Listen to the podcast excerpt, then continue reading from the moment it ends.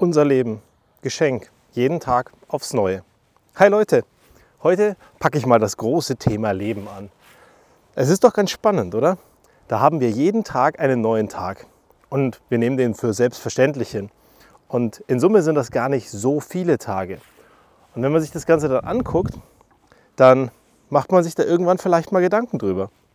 Gar nicht so viele heißt 29.000 ungefähr so im Schnitt. Also etwas mehr als 75 Jahre. 29.000 ist immer noch eine recht große Zahl. Aber jeden Tag verdümpeln wir diese Tage. 365 Tage, zack, ist das nächste Jahr vorbei. Und ich weiß ja nicht, wie es dir geht. Aber mir geht es manchmal so, dass ich das Zeitgefühl verloren habe. Gerade seit Corona.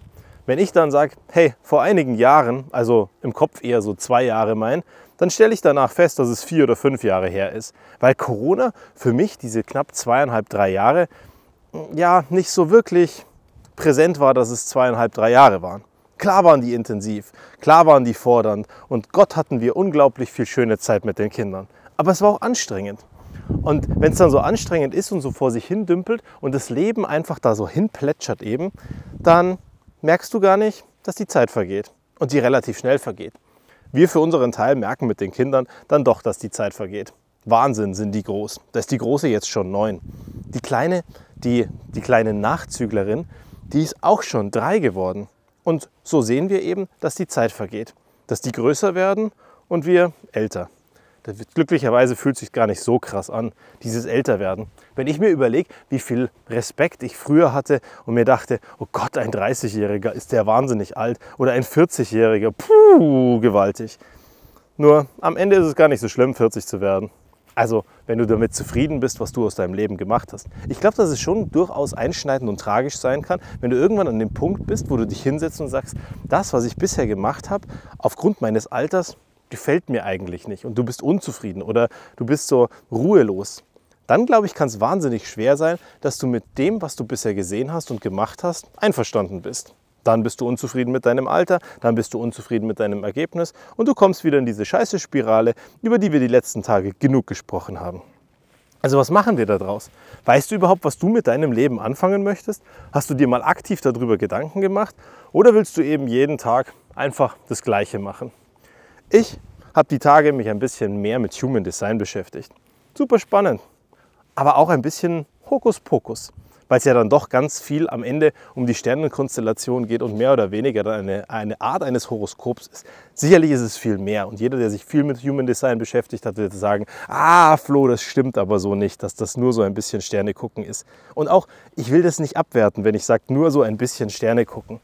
Nur ich bin mir auch sicher, dass einige von euch, vielleicht auch gerade du, jetzt sagst, ey, Sterne gucken, damit habe ich überhaupt nichts am Hut. Und so ging es mir damals auch. Als ich in diesen ersten Workshop gegangen bin zu Ikigai, also The Reason for Being, der Grund, warum du da bist, irgendwas, was dich motiviert, jeden Tag aus dem Bett zu kommen, dann dachte ich mir auch, oh Gott, Hokuspokus, Sterne gucken und solche Sachen. Ich war eher der Typ, der hat sich mal einen Blog genommen, der hat sich Sachen aufgeschrieben, der hat Aufgaben bewältigt und am Ende hat er zu sich gefunden und Sachen rausgefunden. Aber auf der anderen Seite sage ich mir heute, vielleicht ist es gar nicht verkehrt, dass du einen Startpunkt hast, wo du einfach mal in die Sterne guckst. Wenn du diverse Konstellationen weißt, wann du geboren wurdest und alles drum und dran. Und vielleicht darüber Dinge rausfindest, die du schon ganz lange in dir trägst und die du eigentlich wusstest, aber verdrängt hast, weil du so wunderbar funktioniert hast. Und das ist das, was mich an diesen Systemen umtreibt. Vielleicht können wir so ein bisschen schneller und ein bisschen einfacher auf den Weg kommen, den wir eigentlich brauchen, damit es uns besser geht. Und vielleicht finden wir es auch so raus.